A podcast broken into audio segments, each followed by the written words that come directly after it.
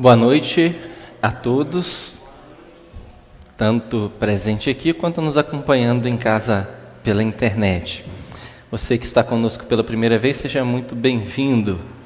É uma alegria podermos estar juntos celebrando e adorando ao nosso Deus. Apenas alguns avisos aqui bem importantes antes de darmos início à reflexão dessa noite. Todas as terças-feiras, a partir da semana que passou, nós temos aqui o nosso culto de oração. Você é nosso convidado para a partir das 19h30 horas, toda terça-feira, estar aqui para colocar diante de Deus as suas necessidades, as suas lutas, as suas angústias, também a sua gratidão, o seu louvor e a sua adoração. Se você puder, esteja conosco. Será sempre um tempo de estarmos juntos na presença de Deus, porque a palavra de Deus diz que nós devemos nos unir uns aos outros em oração. Nós cremos que a palavra de Deus que diz que onde do, aquilo que dois ou três concordarem aqui na terra, isto será ligado no céu. Então é muito importante a sua presença. É, na próximo domingo, às nove horas da manhã, nós temos uma assembleia para a exoneração de alguns cargos da diretoria estatutária e eleição de novos membros para as mesmas funções. Então, você que é membro da igreja está convocado desde a semana passada para estar conosco no próximo domingo às 9 horas. Você que nos visita, se quiser conhecer, saber como que é o andamento das, das questões administrativas da igreja, também fique à vontade, será muito bem-vindo no nosso meio, tá bom? Então, nós vamos dar início agora à nossa meditação na noite de hoje. Nós estamos caminhando dentro de uma série que eu dei o nome de fé, certezas para viver.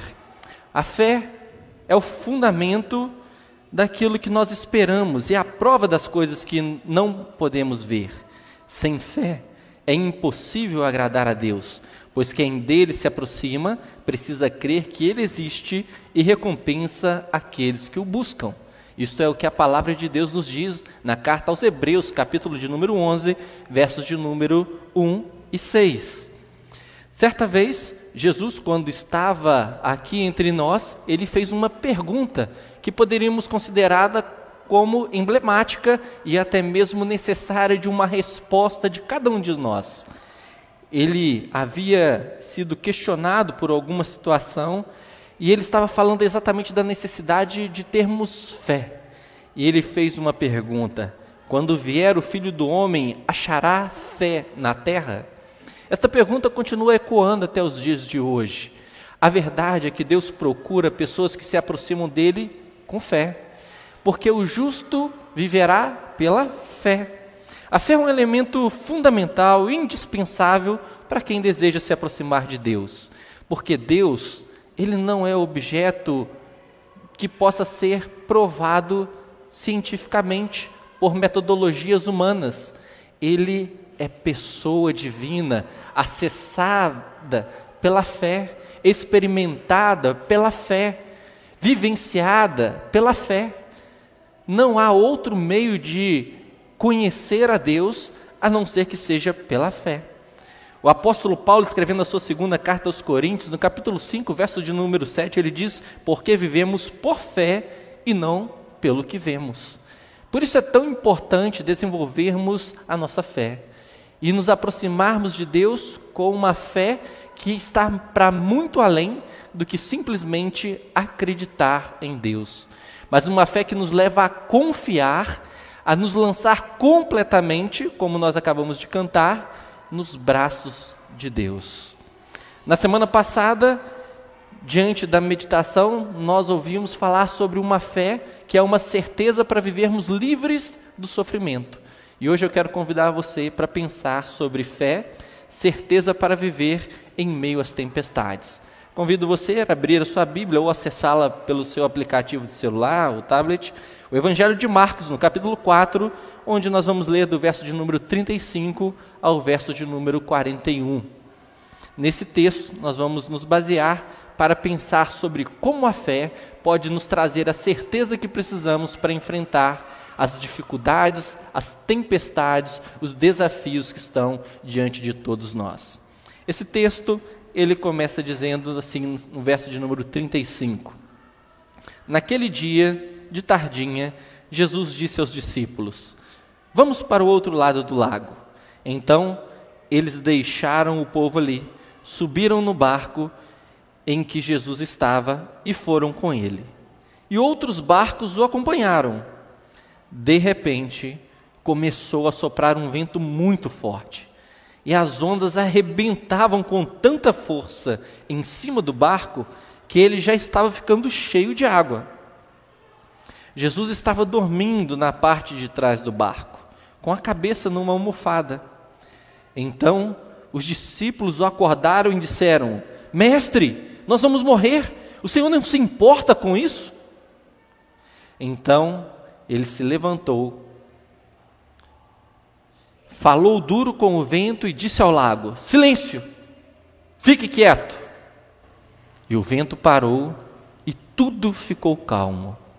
Aí ele perguntou: Por que é que vocês são assim tão medrosos? Vocês ainda não têm fé? E os discípulos, cheios de medo, diziam uns aos outros: Que homem é este que manda até no vento e nas ondas? Vou repetir a parte final, quando Jesus está dizendo aos discípulos: Por que vocês são assim tão medrosos? Vocês ainda não têm fé? Quero te convidar para orarmos mais uma vez, pedindo que Deus fale ao nosso coração nesta noite.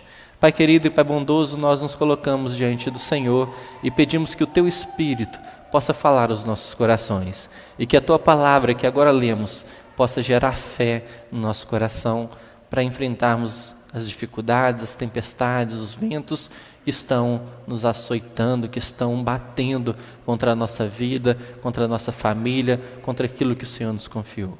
Esta é a nossa oração e nós fazemos ela em nome de Jesus. Amém. Olha que interessante.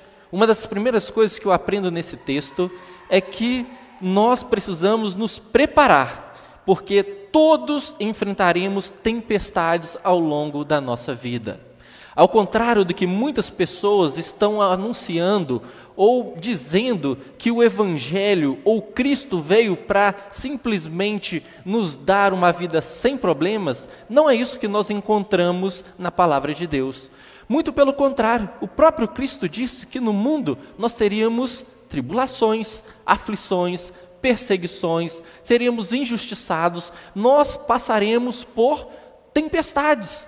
E as tempestades aqui representam e significam as nossas lutas diárias. O fato de seguirmos a Cristo não nos coloca numa condição de superproteção, de pessoas que não vão enfrentar lutas, que não vão passar por problemas ou dificuldades aqui nós não vamos viver numa bolha, isolado de tudo que está acontecendo no mundo. Muito pelo contrário, as tempestades vão bater sim à nossa porta, as tempestades vão soprar contra a nossa, a nossa embarcação, sobre a nossa vida, as ondas vão se levantar e vão bater sobre aquilo que nós queremos viver. E não pensem vocês que isso não está associado ao fato de simplesmente estarem fazendo ou não a vontade de Deus. O verso de número 35 e 37 desse texto diz que naquele dia de tardinha, Jesus disse aos discípulos: Vamos para o outro lado do lago. A iniciativa foi do próprio Deus, e eu entendo que eles estavam perfeitamente alinhados com a vontade de Jesus. Muitas pessoas associam as dificuldades, as lutas, os problemas a estarem vivendo algo que não é a vontade de Deus. Não se iluda você pensando que por não estar fazendo ou por estar fazendo a vontade de Deus, você não vai enfrentar dificuldades, você não vai ter que passar por, por problemas. Nós devemos nos preparar, porque as tempestades, elas vão surgir no nosso dia a dia, na nossa vida. Isto é fato. A vontade de Deus, ela traz sobre nós a vida plena, e nós falamos sobre isso na nossa última série. A vida em abundância, mas não é uma vida sem tempestades, sem lutas, sem angústias, sem exercermos ou exercitarmos a nossa fé. Os cristãos não foram chamados para viver livres do sofrimento, Muito pelo contrário, nós precisamos estar dispostos a encarar cada tempestade na nossa vida como uma grande oportunidade. Olha só o que, que Tiago escreveu na sua carta, no capítulo 1, verso de número 2 ao verso de número 4. Meus irmãos, sintam-se felizes quando passarem por todo tipo de aflições, pois vocês sabem que quando a sua fé vence essas provações, ela produz perseverança. Que essa perseverança seja perfeita a fim de que vocês sejam maduros e corretos, não falhando em nada. Não pense que Deus vai tirar da sua vida as tempestades, os problemas. Muito pelo contrário, pode ser exatamente nessa tempestade um motivo de grande alegria, porque você vai exercer a sua fé, você vai desenvolver a perseverança, você vai experimentar do cuidado e do amor de Deus sobre a sua vida.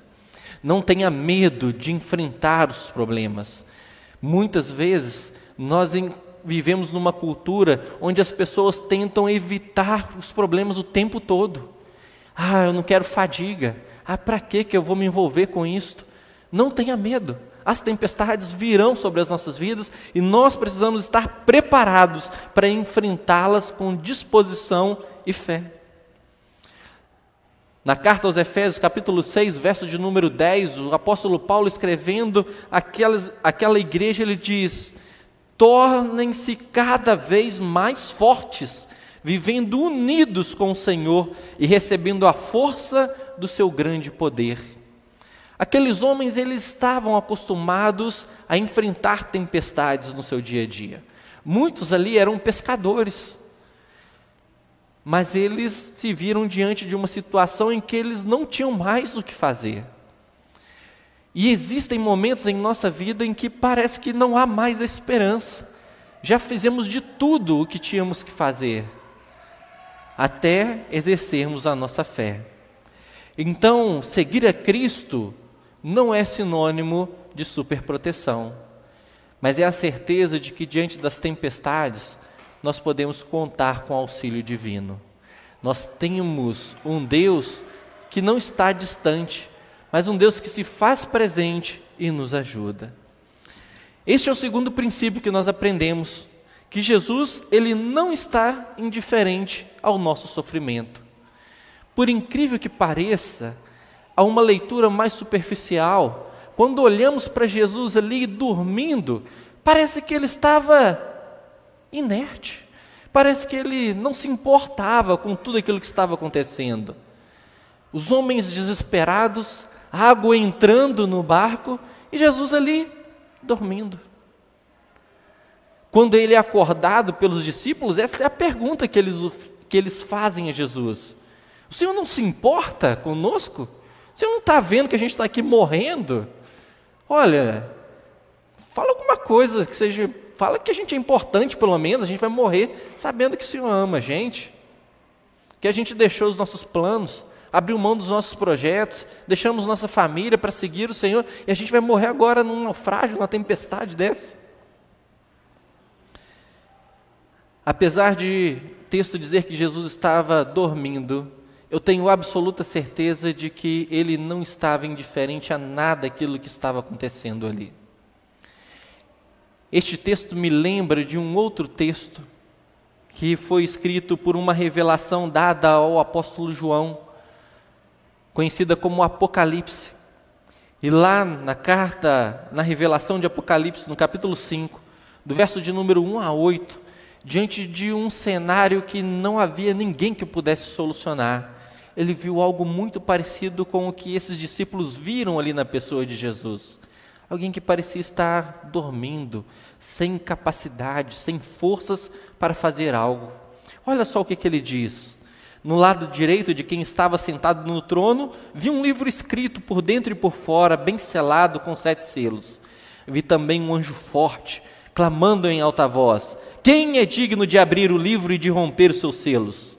Mas no céu não havia ninguém, nem na terra, nem debaixo da terra que pudesse abrir o livro ou olhar para ele. Eu chorava muito, pois ninguém fora achado digno de abrir o livro e nem de olhar para ele. Então um dos anciãos me disse: Não chores, pois o leão da tribo de Judá, a raiz de Davi, venceu para abrir o livro e romper os sete selos. Nisso, vi em pé, entre o trono e os quatro seres viventes, no meio dos anciões, um cordeiro que parecia estar morto. Ele tinha sete chifres e sete olhos, que são os sete Espíritos de Deus enviados por toda a terra. Ele veio e pegou o livro na mão direita de quem estava sentado no trono. Logo que pegou o livro, os quatro seres viventes e os vinte e quatro anciões prostraram-se diante do cordeiro, tendo cada um deles uma harpa e taças de ouro cheias de incenso, que são as orações dos santos. O cordeiro parecia estar morto. Jesus parecia estar indiferente àquele sofrimento. Mas, na verdade, ele não estava morto. Jesus não estava indiferente àquilo que estava acontecendo. Na verdade, nós servimos a um Deus que nunca dorme, a um Deus que está sempre atento às nossas orações, a um Deus que tem diante dele o seu Espírito intercedendo continuamente por nós, com expressões e gemidos que são inexpressíveis, que não podemos compreender. Tamanha é a preocupação e o envolvimento que Deus tem com o nosso sofrimento. O profeta Isaías, no capítulo de número 40, verso de número 27 a 31, ele diz: Povo de Israel, por que vocês estão se queixando, dizendo: O Senhor não se importa conosco? O nosso Deus não se interessa pela nossa situação? Será que vocês não sabem? Será que nunca ouviram falar disso? O Senhor é Deus eterno, Ele criou o mundo inteiro, Ele não se cansa, não fica fatigado, ninguém pode medir a sua sabedoria. Aos cansados, Ele dá novas forças e enche de alegria os fracos. Até os jovens se cansam e os moços tropeçam e caem, mas os que confiam no Senhor recebem sempre novas forças, voam nas alturas como águias, correm e não perdem as forças, andam e não se cansam. Por que você está se queixando contra Deus, perguntando se Ele está indiferente, se Ele não está vendo a sua realidade? Por que você continua murmurando?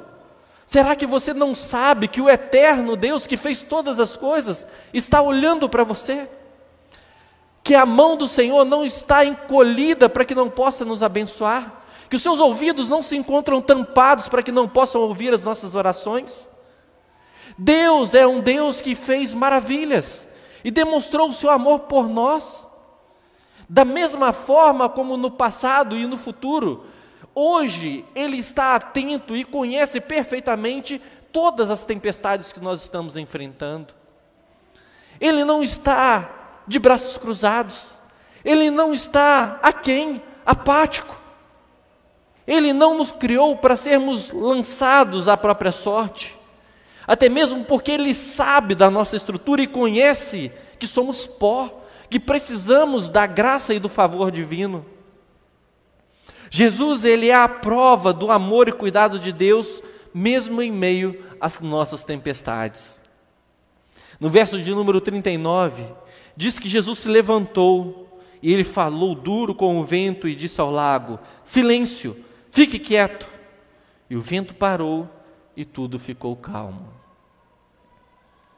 Olha que interessante.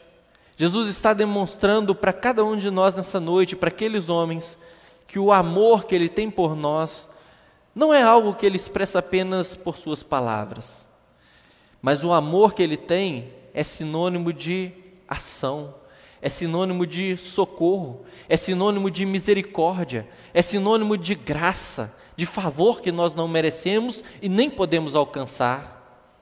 O amor que ele tem por nós não foi apenas expressado verbalmente através de um profeta no passado que diz: povo de Israel, Deus manda dizer que ama vocês. Não.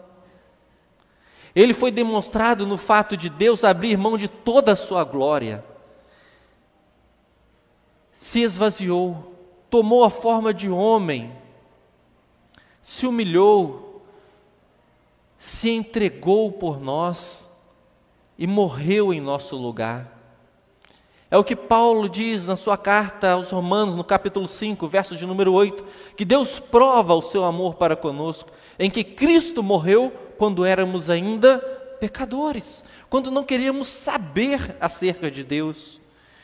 Quando Jesus se levanta, ele não se dirige inicialmente aos seus discípulos, mas ele tem uma ação de misericórdia, uma ação de bondade, uma ação de graça, uma ação de socorro.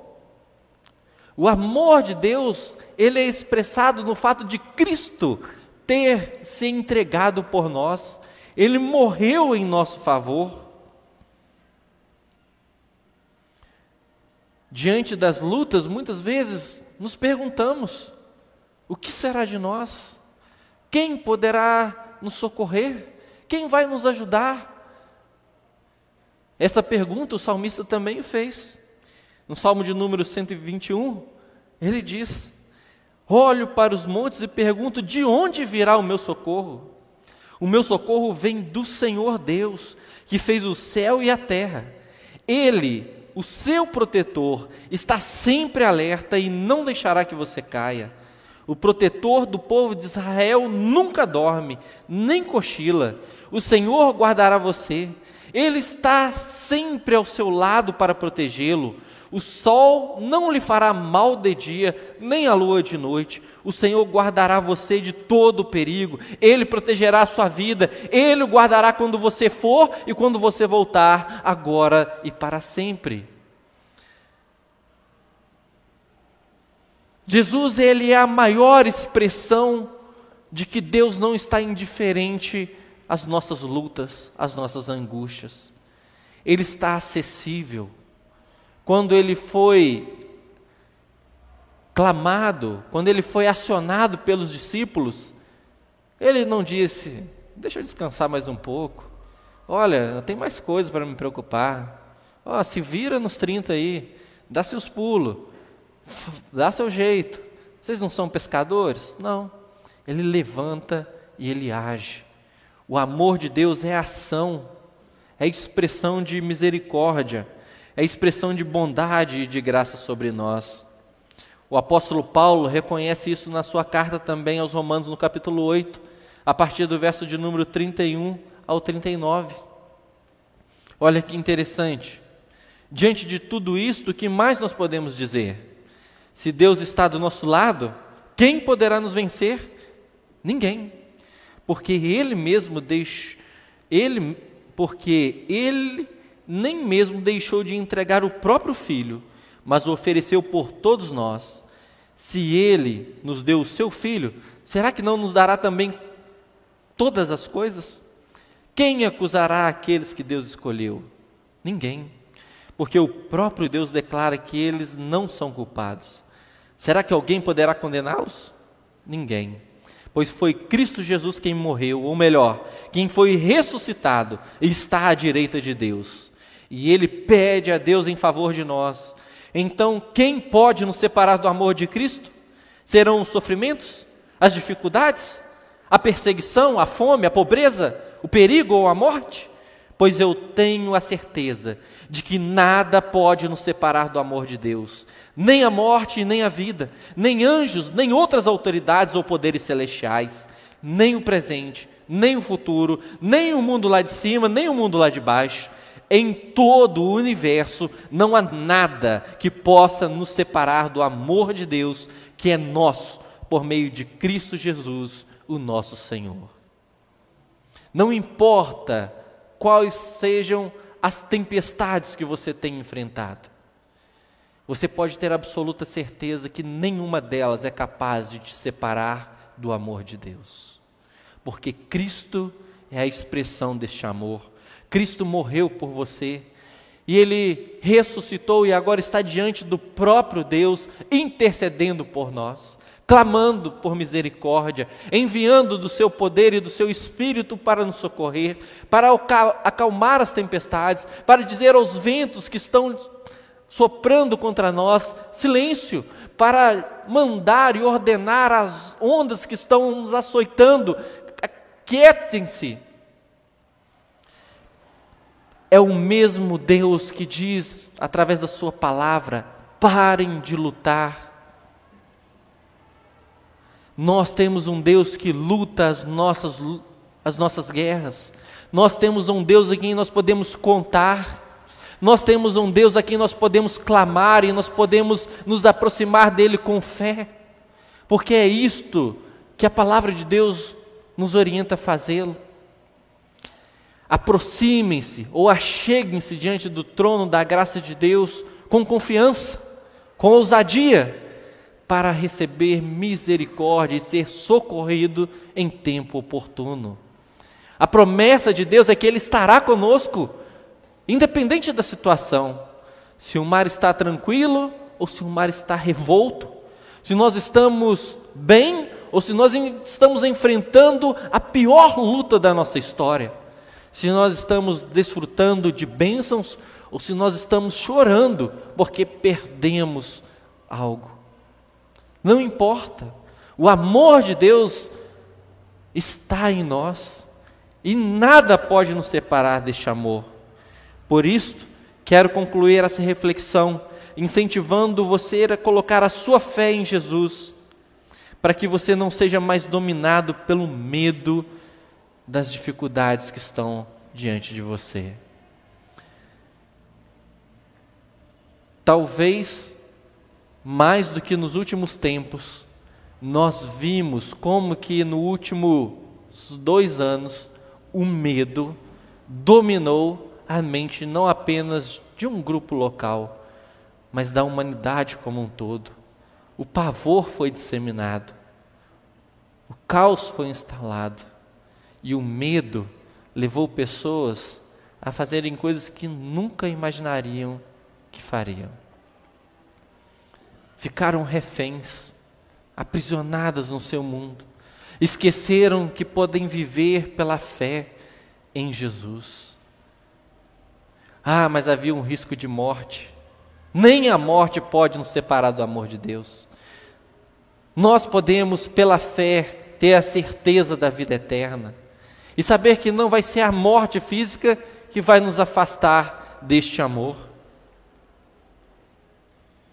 Olhe a pergunta que ele fez aos discípulos: Por que vocês são assim tão medrosos? Vocês ainda não têm fé? Certa vez eu ouvi que o medo é a fé na pessoa errada. Quando nós colocamos a nossa fé, a nossa confiança em Cristo, nós podemos descansar. Mas quando a nossa fé ela é colocada na pessoa errada, o medo nos domina.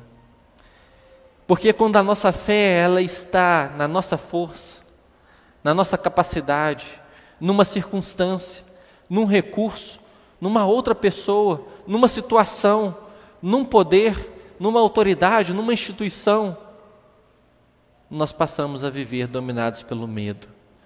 Porque ainda que nós possamos confiar em pessoas, ainda que nós possamos confiar em alguma habilidade pessoal, ainda que nós possamos ter alguma confiança num recurso próprio, nós sabemos que eles, todos esses, são limitados. Existem situações e tempestades que eles não são suficientes para nos salvar. Mas quando nós colocamos a nossa fé em Jesus, não importa qual a tribulação, qual a tempestade está nos açoitando, nós podemos descansar na certeza de que Deus está conosco. Ele é o nosso auxílio, Ele é o nosso Deus, Ele é o nosso socorro presente em meio a toda e qualquer tribulação. Colocar a nossa fé em Cristo é você se lançar a confiar plenamente de que você está seguro em Jesus. Quando eu falo de fé, eu gosto de usar duas expressões ou duas ilustrações para demonstrar o que é essa fé em Jesus. O primeiro delas é de um homem que ele estava peregrinando e ele se viu diante de um abismo, um, um penhasco, e que ele queria transpor esse abismo. E ele ficou ali observando como seria o melhor caminho para ele descer aquele desfiladeiro, subir e chegar do outro lado da montanha. Quando de repente ele percebe que tem um cabo esticado de um lado ao outro. E quando ele assusta, ele vê um homem se equilibrando sobre este cabo, atravessando do lado oposto em direção ao lado que ele estava com um carrinho de mão.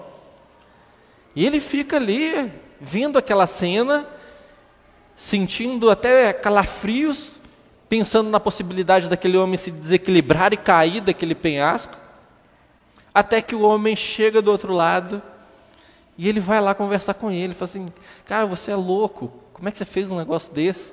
Fala, ah, você acredita que eu posso fazer de novo? Você crê? Ele fala, ah, acredito, vi você fazendo uma vez. Você crê mesmo? Falei, creio. Falei, então entra no carrinho que eu vou atravessar com você agora. Muitas vezes nós falamos que acreditamos em Deus, mas quando Ele pede para nós entrarmos no carrinho e deixar Ele conduzir a nossa vida no meio das dificuldades, dos abismos, das tempestades, falta-nos esta fé de nos lançar, de confiar inteiramente que Ele vai cuidar de nós. Certa vez eu ouvi uma pessoa que me disse, Glaucio, muitas vezes eu coloco as coisas na mão de Deus e entrego a Ele pela fé, mas eu tenho medo. E aí é como se eu estivesse colocando as coisas na mão de Deus, mas eu ficasse com a minha mão embaixo tentando segurar. Isso não é fé. Isso é você saber que Deus é poderoso. Isso é você se lembrar que Deus já fez um milagre na sua vida. Mas isso no passado não interessa mais, porque ele pede que você dê um passo de fé hoje.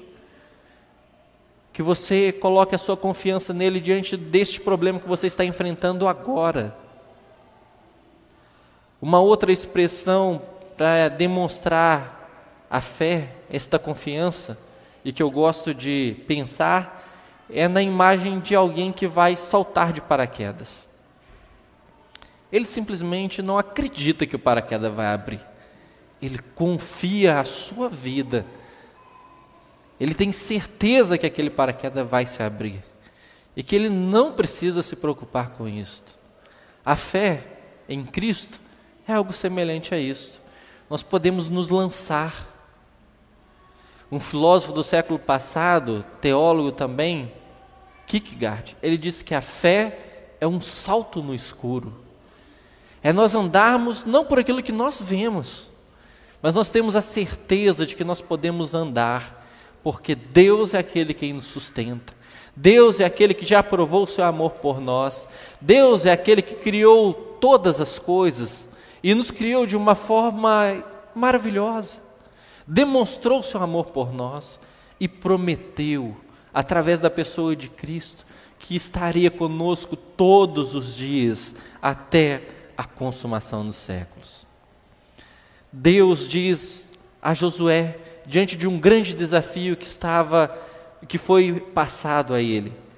E eu acredito que esta palavra que ele deu a Josué, nós podemos recebê-la hoje.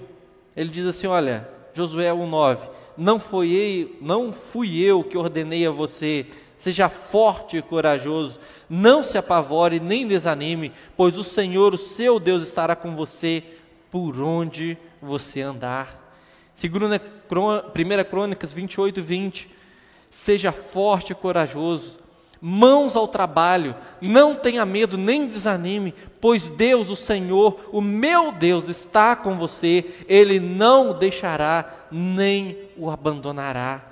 E em 1 Coríntios, capítulo 16, verso de número 13, ele diz: Estejam vigilantes, mantenham-se firmes na fé, sejam homens de coragem, sejam fortes, não sejam dominados pelo medo, não permitam que o medo determine a forma como vocês vão viver, não permitam que o medo domine a mente de vocês e impeçam vocês de experimentar o poder e os milagres que Deus pode realizar. Não permitam que o medo tranque vocês num ambiente ou num mundo afastado da graça divina. Abra a porta pela fé, dê um salto no escuro, entregue-se, lance-se a confiar e experimente, experimente o cuidado e o amor de Deus sobre a sua vida. Então, quero te incentivar a dar esse passo de fé, a dar este passo de entrega, de confiança. Eu não sei qual a tempestade, qual a situação você tem vivido, mas eu tenho certeza que Deus sabe muito bem e Ele não está indiferente. Ele nos trouxe aqui hoje para dizer que nós podemos colocar a nossa fé nele. Ele nos trouxe aqui esta noite para dizer que nós podemos confiar nele. Ele está nos dizendo que ele espera que nós nos aproximemos dele com fé, com confiança, para abrirmos espaço e vermos o agir, o poder de Deus em nossas vidas. Quero convidar você para orar e colocar diante de Deus a sua luta, a sua angústia, o seu problema, a tempestade que você está enfrentando. Pode ser qualquer uma, pode ser relacionado a uma enfermidade, pode ser algo relacionado a uma situação que você está vivendo, a falta de um recurso, a necessidade de um trabalho, a um relacionamento que está rompido. Não sei, coloca diante de Deus. Dê um passo de fé agora.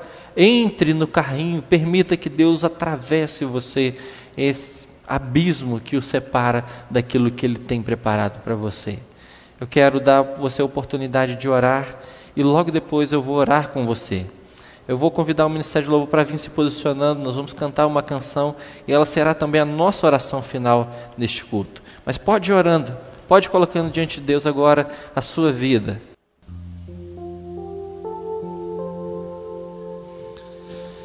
Pai querido e Pai bondoso, nós te agradecemos porque o Senhor não está distante, o Senhor não está indiferente, o Senhor não está inacessível. Diante de tantas lutas, tantas dificuldades que nós enfrentamos, nós podemos contar com a tua promessa de que o Senhor estará conosco. Que o Senhor estará conosco todos os dias. E não vai ser uma dificuldade, um problema, um poder, uma autoridade que vai nos separar do seu amor. O Senhor está aqui ouvindo cada oração, sabe da luta, da angústia, das dores que cada um tem sofrido. Pedimos que o teu Espírito possa produzir fé em nossos corações e que sejamos impulsionados por esta fé a confiar no Senhor, a dizer de todo o nosso coração que nós estamos seguros nos teus braços, que o seu amor é perfeito, que o seu amor é sublime, que o seu amor nos sustenta que o seu amor nos traz graça, misericórdia, socorro. Que o seu amor nos sustenta. E que ainda que nós possamos passar por um vale de sombras, nós encontramos conforto no Senhor. Nós sabemos que o Senhor é Deus que criou os céus e a terra um Deus que fez todas as coisas e tem todo o poder e toda a autoridade, um Deus que nos guarda e cuida de nós. Nós queremos descansar em teus braços, ó Deus. Nós queremos andar pela fé, não por aquilo que vemos. Nós queremos, ó Deus, experimentar dos teus milagres. Queremos experimentar do teu poder do teu favor. Revele-se a cada um de nós aqui, Pai, com a tua bondade. Que essas tempestades possam servir apenas, única e exclusivamente, para produzir ainda mais fé em nossas vidas. E que possamos, diante destas dificuldades, desenvolver a perseverança, a esperança, sermos aperfeiçoados pelo Senhor, para provar e ver tudo o que o Senhor tem preparado para aqueles que o amam. que o medo não domine a nossa mente e o nosso coração, mas que possamos andar por fé. Fé naquele que se entregou por nós, fé naquele que morreu e ressuscitou, fé naquele que venceu a morte e o inferno e tem em Suas mãos todo o poder e toda a autoridade. Nosso Senhor e nosso Salvador Jesus Cristo, em nome de quem nós oramos. Amém.